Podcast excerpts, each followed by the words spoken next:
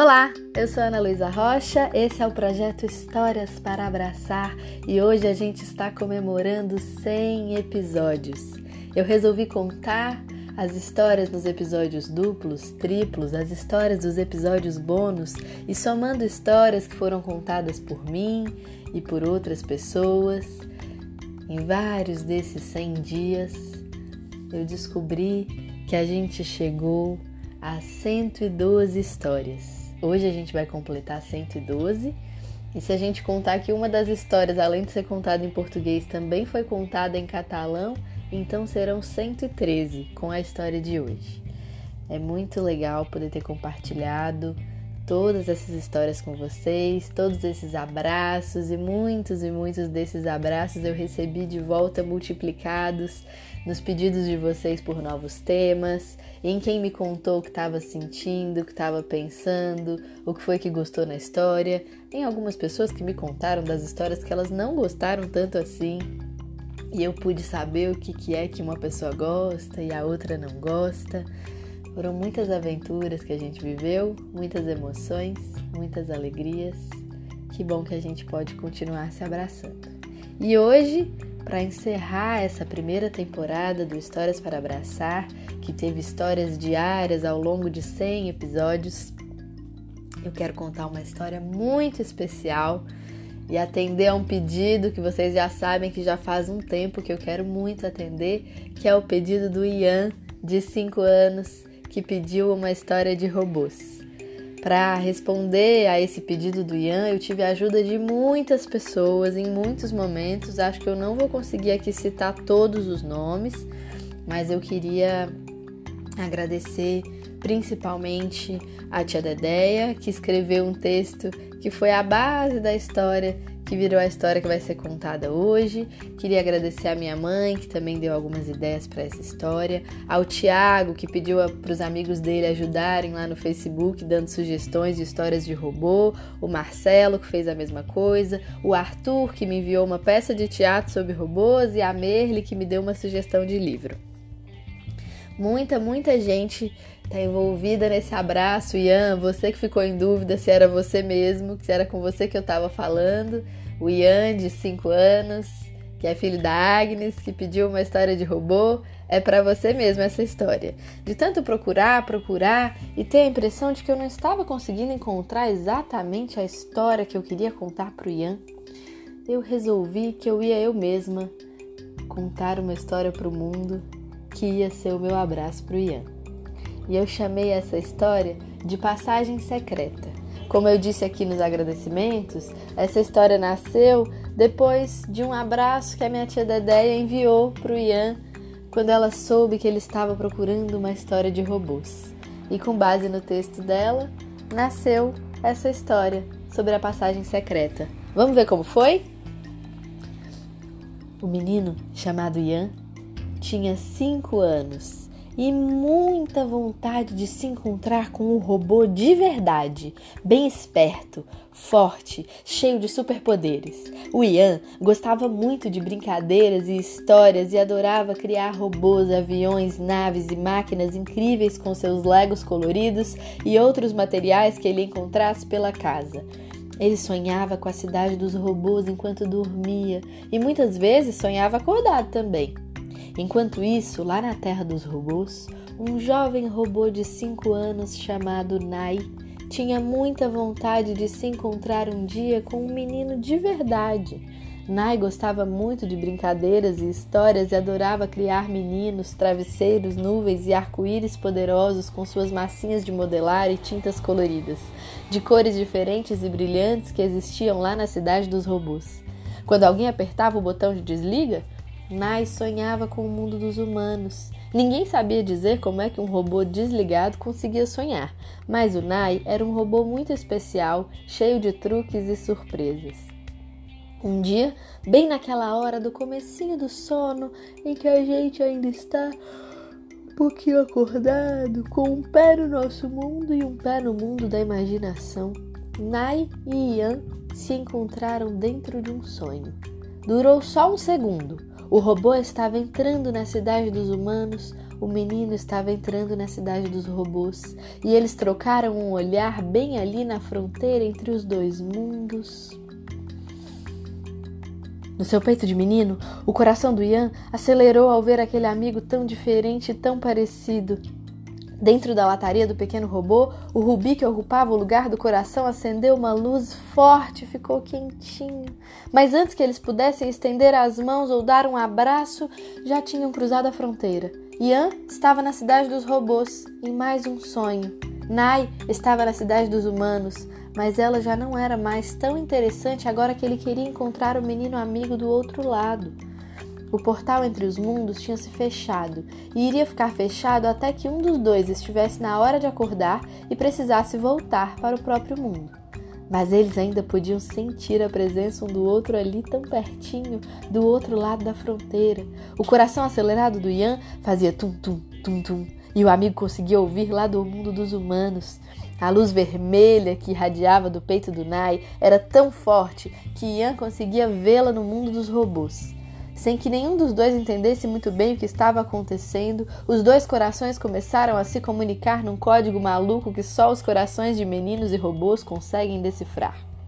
Rapidinho, num jogo de luzes e sons, Ian e Nai se apresentaram e entenderam que queriam se encontrar e começaram a inventar um plano para construir uma super ponte para instalar na fronteira entre os dois mundos, de um jeito que o portal ficasse aberto mesmo quando eles estivessem acordados. Ian, que adorava inventar máquinas poderosas, pediu ajuda aos robôs que estavam por perto e, reunindo vários fios, legos, engrenagens, parafusos, botões e lâmpadas coloridas, começou a trabalhar na sua parte da ponte. Nai, que era muito bom com cores e modelagem, pediu ajuda aos humanos que estavam por ali na fronteira e juntou argila, grama, pedaços de nuvens, folhas e flores coloridas e pôs a mão na massa para fazer uma grande ponte.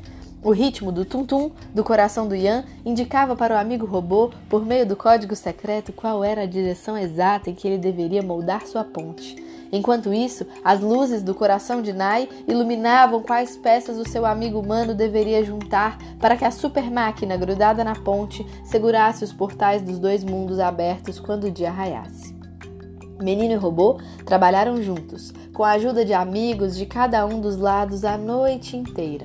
Um pouco antes dos raios do sol começarem a entrar nos dois quartos, um na cidade dos robôs, outro na cidade dos humanos, Nai e Ian caminharam até o meio da ponte que misturava os botões e luzes coloridas com argila e nuvens e admiraram a passagem secreta que tinham criado entre os dois mundos.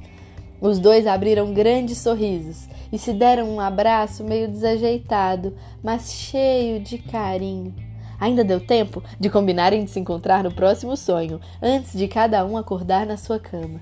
Eles se reencontraram muitas vezes usando aquela passagem secreta, que servia também como uma nave para viajar entre os mundos e sonhos. Viveram várias aventuras juntos e descobriram as coisas mais divertidas que existiam na Terra dos Robôs e no mundo dos humanos. A passagem secreta de Nai e Ian continua funcionando como uma ponte entre mundos e uma nave voadora até hoje. O próximo projeto dos dois é trocar de cama bem na hora de acordar, só para ver o que a mãe e o pai robôs vão fazer quando acharem um menino humano no quarto do Nai, e o que a mãe e o pai humanos vão pensar quando encontrarem um robozinho sapeca na cama do Ian. Mas essa já é uma outra história.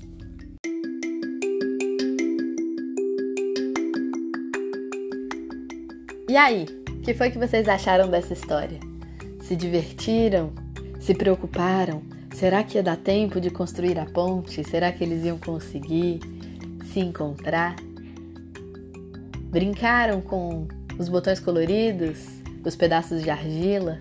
Construíram aí na imaginação de vocês uma ponte que é nave voadora que liga robôs e humanos, histórias, aventuras e abraços e emoções? Eu espero que sim. Espero que cada um e cada uma de vocês que me escutam tenham se sentido abraçados e que especialmente o Ian tenha se divertido bastante com a história do seu amigo Nai e que ele encontre muitas passagens secretas para mundos da imaginação pela vida afora. Um beijo grande, Ian. essa história é toda dedicada para você. E eu queria então, hoje, em que o Histórias para Abraçar se despede da sua temporada de abertura, a temporada zero, que teve 112 histórias contadas em português e uma história contada em catalão, queria agradecer, agradecer muito a você que me escuta, você que começou a ouvir agora e você que já vem acompanhando desde o primeiro episódio, você que nem sempre tem tempo de ouvir histórias todos os dias, mas que às vezes faz maratona, como eu ouvi esses dias, maratona de histórias para abraçar e ouve várias histórias seguidas. É muito gostoso receber o carinho de cada um e cada uma de vocês. E eu queria aqui fazer agradecimentos especiais para Carol, a Laia, a Valentina, a Yasmin, a Agnes e o Ian, que também contaram histórias aqui no projeto. Queria agradecer a Tati Gouveia e o André Giusti, que enviaram histórias inéditas para serem contadas. Agradecimento à editora Polo do Gato, na pessoa da Júlia Martins, pela parceria e os descontos para os nossos ouvintes na lojinha virtual da editora. Um abraço forte para você que escuta Histórias para Abraçar em cada cantinho do Brasil. Eu não tenho como saber exatamente todos os lugares em que as histórias chegam, mas sei que elas já chegaram a Campos dos Goitacazes, a Governador Valadares, a Brasília, a Vitória. Sei que elas já chegaram a Aracaju. Sei que elas já chegaram lá no estado de Rondônia e acho que elas talvez tenham chegado também ao estado do Paraná. É muito gostoso saber que as histórias foram passeando, se desdobrando e sendo encaminhadas e reencaminhadas e chegando a muitos e muitos corações. Um abraço para você que ouve as nossas histórias dos Estados Unidos, na Irlanda, na Espanha, na França, em Portugal, na Suíça, na Alemanha e na Argentina. Eu fiquei muito surpresa de saber que o Histórias para Abraçar chegou até todos esses países, porque em muitos deles eu mesma não conheço ninguém.